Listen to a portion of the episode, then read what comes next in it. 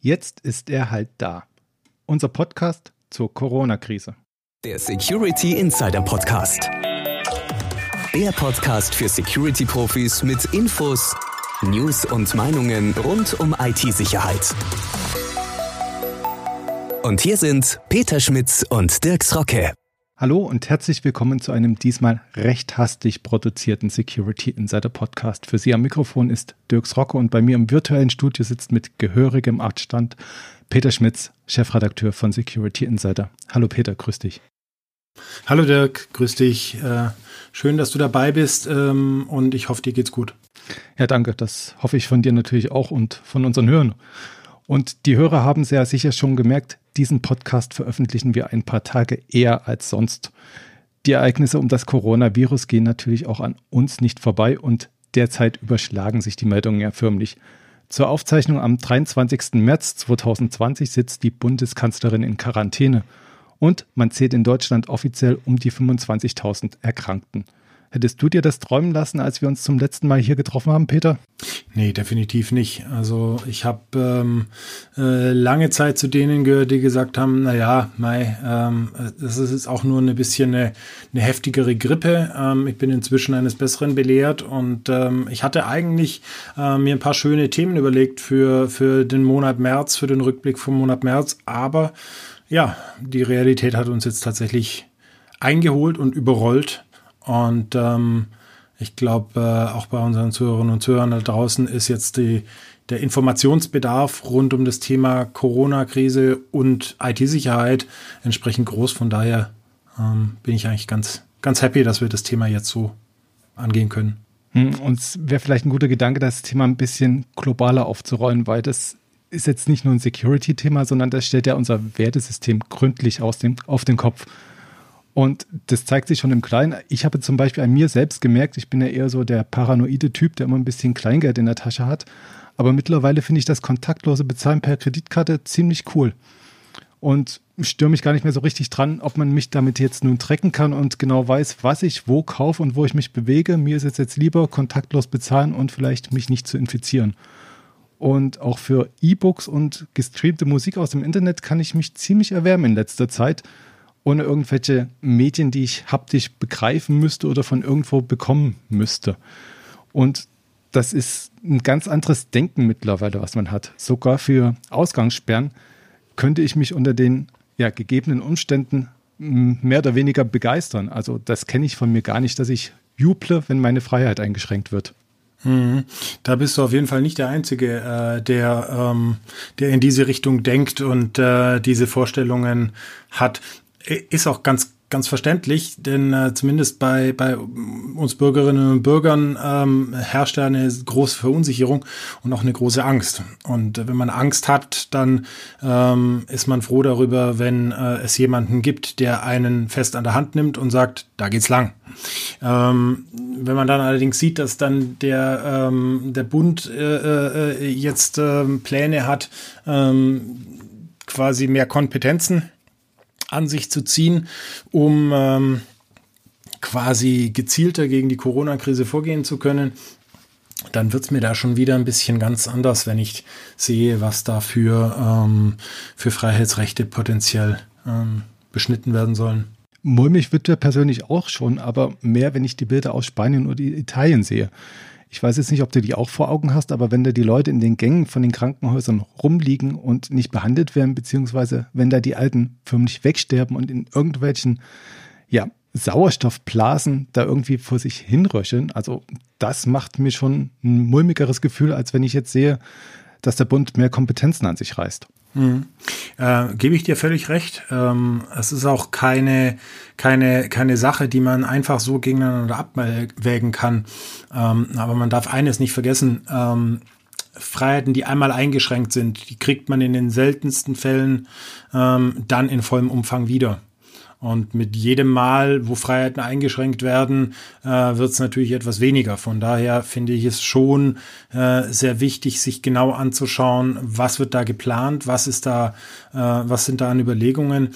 Wenn ich jetzt zum Beispiel daran denke, dass, ähm, dass äh, der Bund mal eben äh, Möglichkeiten einführen möchte, um ähm, Positionsbestimmungen durch Handydaten ähm, zu, zu, äh, zu nutzen, und zwar personalisierte, nicht anonymisierte, ähm, man aber gleichzeitig von sämtlichen Experten, ähm, auch von den ganzen Telekommunikationsdienstleistern klar hört, das ist völliger Unsinn, das bringt faktisch erstmal nichts, weil es ähm, äh, für den Zweck, nämlich die, die äh, Kontaktkontrolle mit Infizierten, viel zu ungenau ist, wenn ich nur über die, über die reine äh, Funkzellenortung zum Beispiel gehe.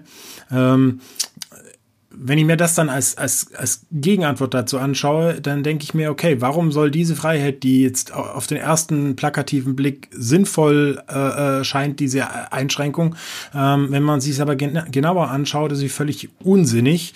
Ist sie aber erst einmal passiert, gibt es sie erstmal, dann wird es auch andere Fälle geben, jenseits der ähm, äh, irgendeiner medizinischen Krise, ähm, wo so etwas äh, dann angewendet wird.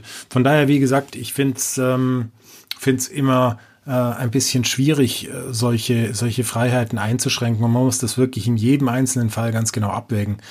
Aber um das Ganze auch mal wieder ein bisschen positiver zu betrachten, was ich ganz, ganz toll finde, ist, ähm, wie sich, ähm, was die Corona-Krise jetzt eigentlich ähm, an, an, an neuen Bewegungen auch in die Wirtschaft bringt. Und das meine ich jetzt gar nicht äh, in irgendeiner Form sarkastisch. Äh, ich weiß, dass die, die Wirtschaft wirklich äh, unter massivem Druck steht.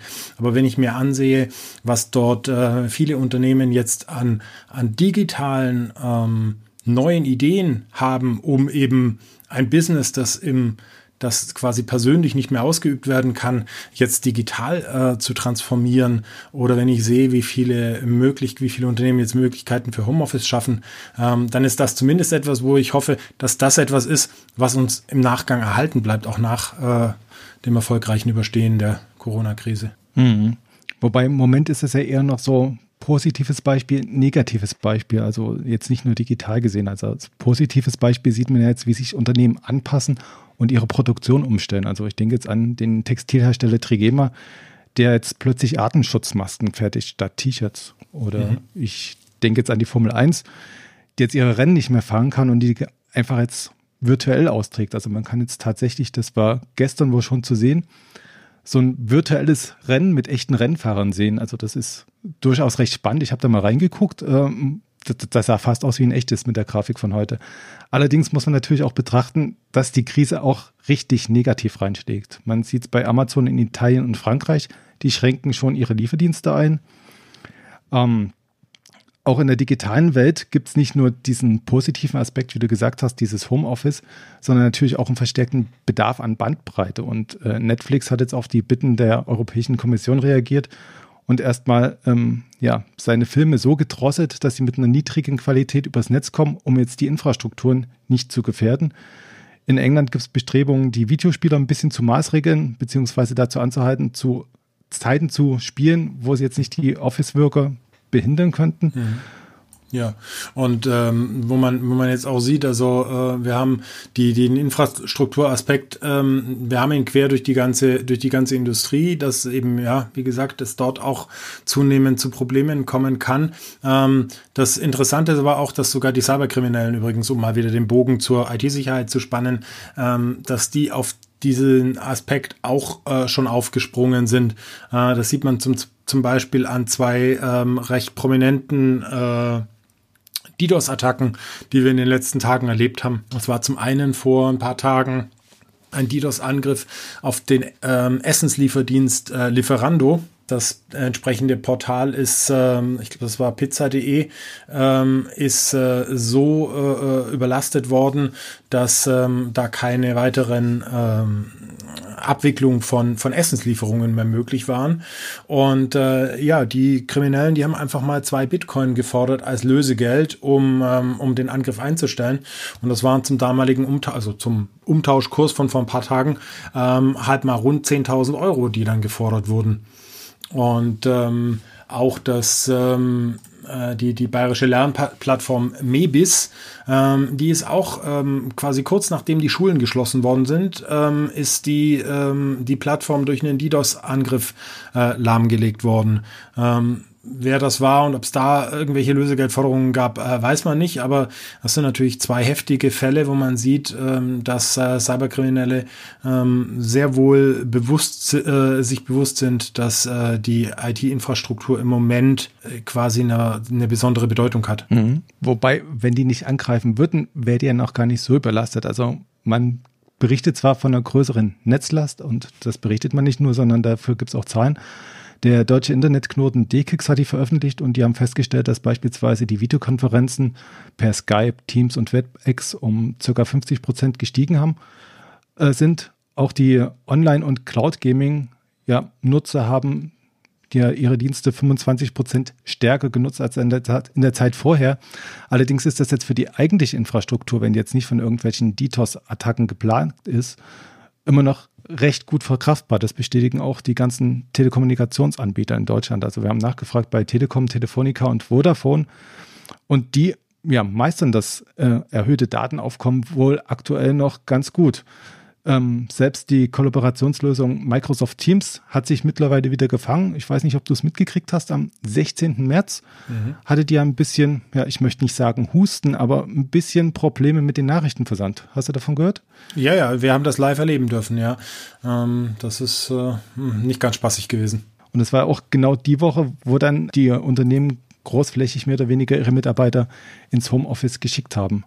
Ja, ähm, genau. Ja, Microsoft hat jetzt ein bisschen rumgebastelt, also wir haben ein bisschen länger als einen Tag gebraucht und dann schließlich die Ursache in irgendwelchen Caching-Problemen in ihrer Infrastruktur gefunden und jetzt läuft es wieder. Aber ja. man, man merkt es halt, ne? Die Belastung ja. ist da definitiv. Aber äh, wie gesagt, das wundert mich auch überhaupt nicht. Ich meine, du hast die Zahlen genannt mit den angestiegenen ähm, äh, Zahlen für Webkonferenzen, für Videocalls, für, für ähm, Chats, für Webinare, für Webmeetings. Und gerade bei Teams hat mich das ehrlich gesagt überhaupt nicht gewundert, nachdem Microsoft das ja jetzt bis Ende des Jahres kostenlos äh, zur Verfügung stellt. Ähm, ja, ich bin mir nicht sicher, ob man mit diesem äh, Ansturm ähm, in irgendeiner Form problemlos hätte fertig werden können, aber ist natürlich kein, kein so, äh, hm, kein so tolles äh, Zeichen, wenn man quasi das erstmal gratis macht und dann einem der Service erstmal einbricht. Mhm. Wobei es natürlich ein netter Schachzug ist jetzt auch für die Kundschaft beziehungsweise für interessierte beziehungsweise leidgeplagte Teleworker, das Tool kostenlos anzubieten. Und damit ist ja Microsoft Fall. auch nicht, auch nicht ganz allein.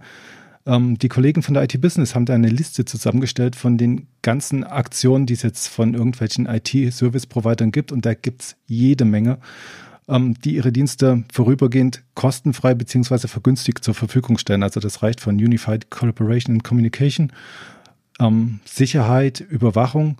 Und beispielhaft möchte ich jetzt vielleicht zwei Aspekte rausnehmen. Ähm, der Anbieter ESET bietet beispielsweise eine Multifaktor-Authentifizierung an für sechs Monate kostenlos. Und ähm, wer sich jetzt eher für Unified Communication interessiert, kann beispielsweise bei Alcatel-Lucent Enterprise, Avaya, Cisco und jeder Menge anderen nachschauen.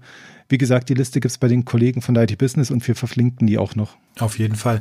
Äh, was wir übrigens auch noch verlinken, ähm, ist eine zweite Liste und zwar vom Teletrust, vom Bundesverband IT-Sicherheit. Ähm, die haben auch eine Liste mit äh, kostenfreien IT-Sicherheitslösungen zusammengestellt. Und ähm, da sind mir zwei äh, ganz äh, besonders ins Auge gefallen. Das eine ist, ähm, passt sehr gut zu, zu dem Fall äh, des, des äh, Mebis-Systems, den ich oben genannt habe. Ähm, und zwar äh, von Link 11 gibt's äh, den DDoS-Schutz bis September 2020 kostenlos für öffentliche Gesundheitseinrichtungen, Behörden und Bildungsträger. Das finde ich ganz toll.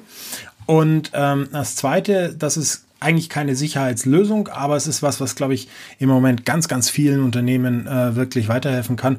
Und zwar von der Rechtsanwaltkanzlei äh, Taylor Wessing äh, gibt es ein FAQ zu IT und datenschutzrechtlichen Vorgaben zum Homeoffice. Ähm, das ist eine, eine PDF äh, mit äh, den wichtigsten Fragen kurz beantwortet, kann man sich dort auch runterladen. Wie gesagt, die, ähm, äh, die Liste beim Teletrust verlinken wir auch im entsprechenden Newsbeitrag zu diesem Podcast. Mhm. Und du sagst es gerade so eine FAQ. ist er auch ganz hilfreich, weil mit den kostenlosen bzw. günstigen Lösungen ist es nicht getan, wenn ich jetzt an Unternehmen denke, die ihre Mitarbeiter ins Homeoffice schicken wollen, weil da gibt es auch für die gewisse infrastrukturelle Herausforderung, wenn es darum geht, genau das zu tun. Das ist jetzt nicht nur die Infrastruktur von den ne, Internetprovidern, die da stimmen muss, sondern auch die im Unternehmen. Haben die beispielsweise jetzt eine Firewall, eine Anbindung für VPN und dergleichen. Und wie man das managen kann, hat sich Matrix 42 angeschaut und das jetzt nicht nur rein theoretisch, sondern die haben einen richtigen Corona-Stresstest gemacht. Klingt jetzt ein bisschen plakativ. Was steht dahinter? Die haben ihre mehr als 400 Mitarbeiter gleichzeitig ins Homeoffice geschickt, um mal zu gucken, wie das funktionieren kann. Was denkst du, hat es geklappt? Ähm, ja, glaube ich schon. Ja, über, Überraschung, Überraschung. Als Experte für Digital Workspace Management sollte man das schon hinbekommen und das haben sie auch getan.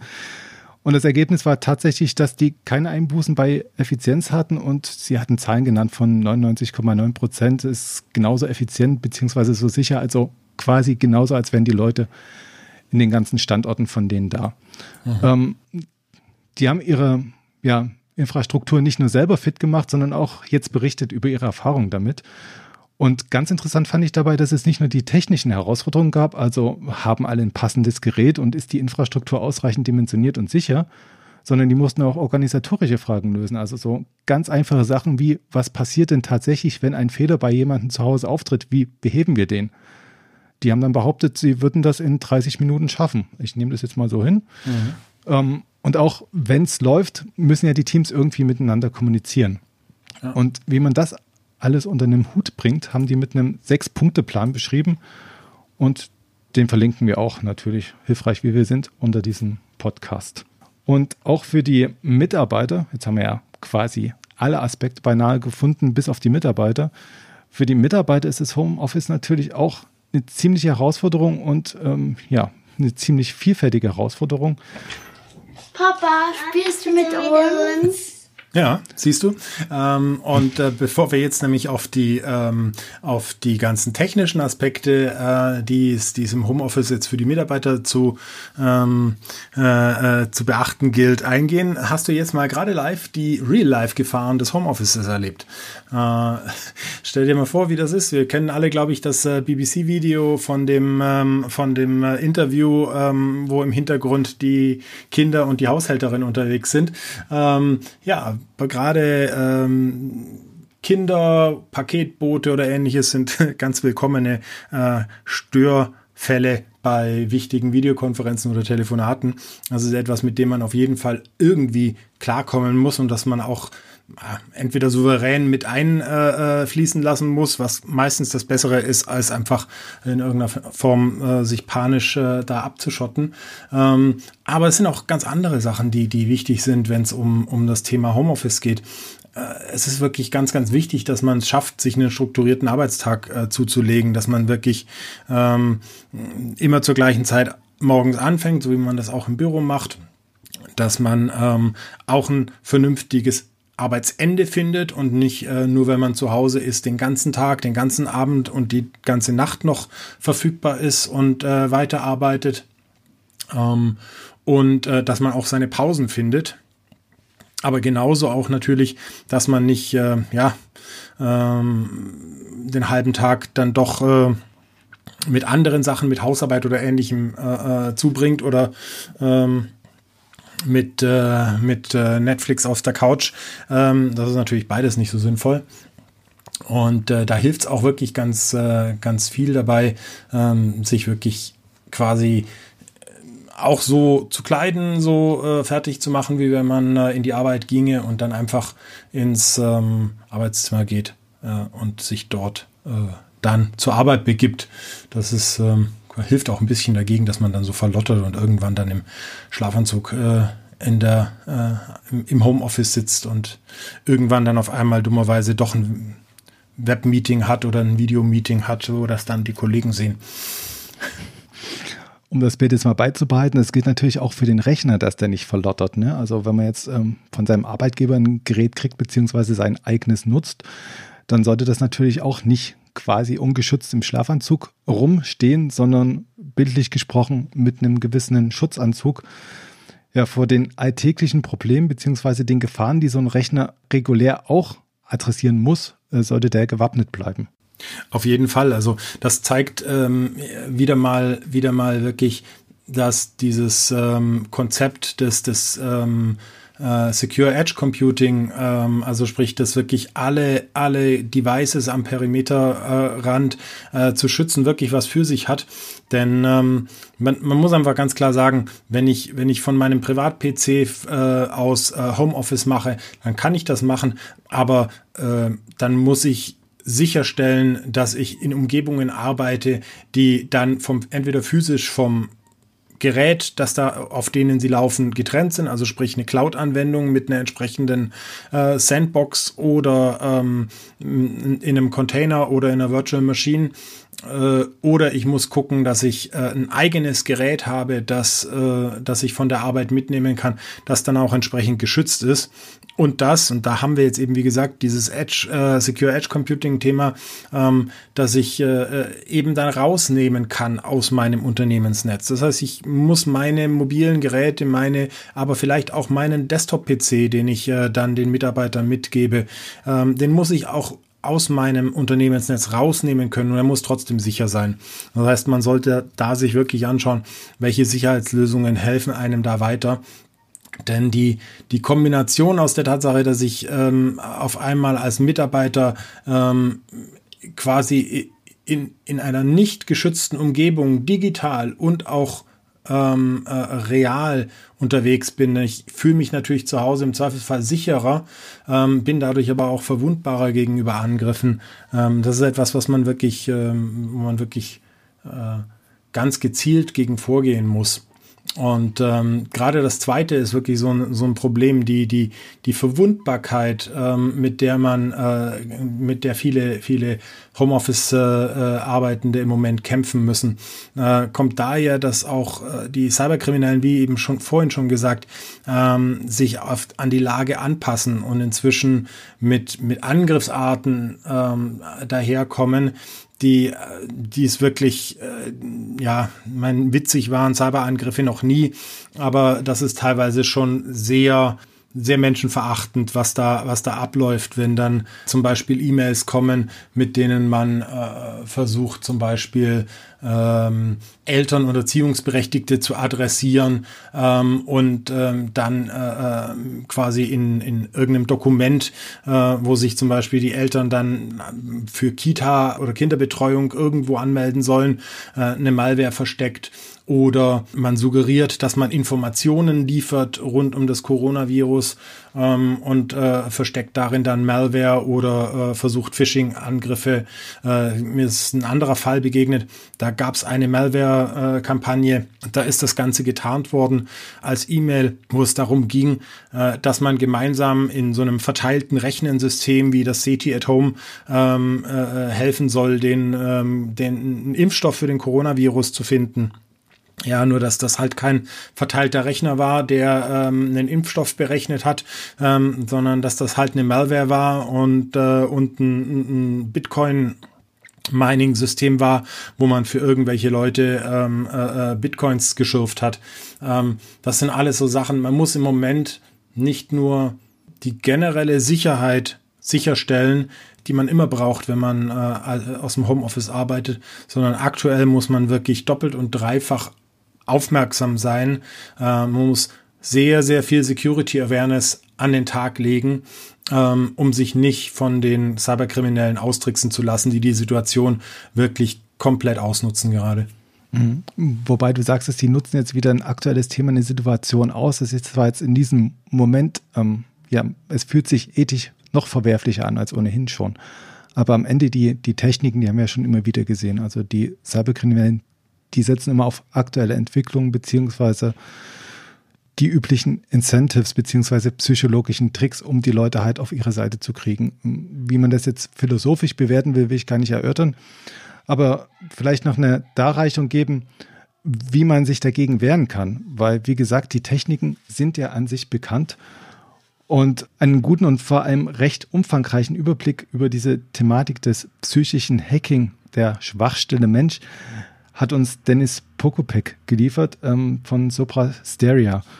Und er zeigt halt, ähm, welche Ansatzpunkte es gibt. Also Gefallen, die man bekommt, wiederzugeben. Also, dass man den Leuten scheinbar irgendwas gibt und dann eine Gegenleistung zurückerwartet, die natürlich viel höher ist. Die, die ganzen ja, Systeme der sozialen Anerkennung, der sozialen Bewährtheit, also das war schon immer so, dieser typische Spruch, was man halt so hört, ähm, das alles auszunutzen, um die Leute halt auf eine Bahn zu bringen, die sie eigentlich gar nicht wirklich gehen wollen. Ähm, wie gesagt, ich mag es jetzt gar nicht alles wiedergeben. Ähm, ich, vielleicht noch ein Stichwort. Ähm, Autorität lässt sich natürlich ziemlich gut ausspielen. Die Neugier des Menschen ist auch immer ein starker Impuls, wo man die Leute irgendwie erstmal, ja, wie gesagt, neugierig macht, irgendwo drauf zu klicken, beziehungsweise irgendwelche Aktionen durchzuführen, die man gar nicht machen will. Und wie kann man dem begegnen? Natürlich, indem man sich schlau macht, indem man nicht dasteht, wehrlos, sondern indem man sich informiert und die ganze Sache jetzt nicht über sich ergehen lässt, sondern vorbeugend tätig wird. Das ist ja quasi wie in der Corona-Krise. Ähm, da gehst du ja auch nicht einkaufen und wäschst dir hinterher nicht die Hände und nimmst vielleicht noch einen Mundschutz mit. Also dieses, dieses Wappnen, dieses immer Obacht sein, flexibel auf neue Situationen eingehen, sich anpassen, ist da eine ziemlich hilfreiche Strategie, finde ich. Mhm. Da du auf jeden Fall recht. Also, dass ähm, gerade auch die, die Lage immer wieder neu, neu zu evaluieren. Das ist ähm, bei der Security Awareness wichtig, denn die, die äh, Cyberkriminellen, die reagieren jederzeit ähm, auf, auf jede noch so kleine äh, äh, Möglichkeit, äh, reagieren die neu. Und ähm, das heißt, man muss sich jederzeit anpassen. Und genauso ist das äh, die Parallele wirklich ähm, zu unserer äh, aktuellen Virus. Epidemie, Pandemie. Ähm, auch da muss man sich jederzeit anschauen, jederzeit äh, die, die Lage neu evaluieren und neu darauf reagieren. Aber ähm, ja, da können wir eigentlich nur unseren Zuhörern und Zuhörern die Daumen drücken und ähm, von daher äh, von meiner Seite, ich missbrauche jetzt tatsächlich mal die Worte unserer Kanzlerin. Äh, nehmen Sie es ernst, es ist ernst, sowohl die Virus-Thematik als auch die IT-Sicherheitsthematik, gerade jetzt in dieser Zeit, wenn viele im Homeoffice arbeiten wollen und müssen. Ja, und ich glaube, damit haben wir das Thema auch äh, recht erschöpfend behandelt. Wie gesagt, wir haben viele Links für Sie, äh, liebe Zuhörerinnen und Zuhörer, in unserem Artikel zu diesem Podcast. Und ähm, ja, mir bleibt jetzt eigentlich nur noch zu sagen, bleiben Sie sicher, bleiben Sie bitte gesund und bis zum nächsten Mal. Dem schließe ich mich an. Bis zum nächsten Mal. Das war der Security Insider Podcast. Der Podcast für Security-Profis mit Infos, News und Meinungen rund um IT-Sicherheit.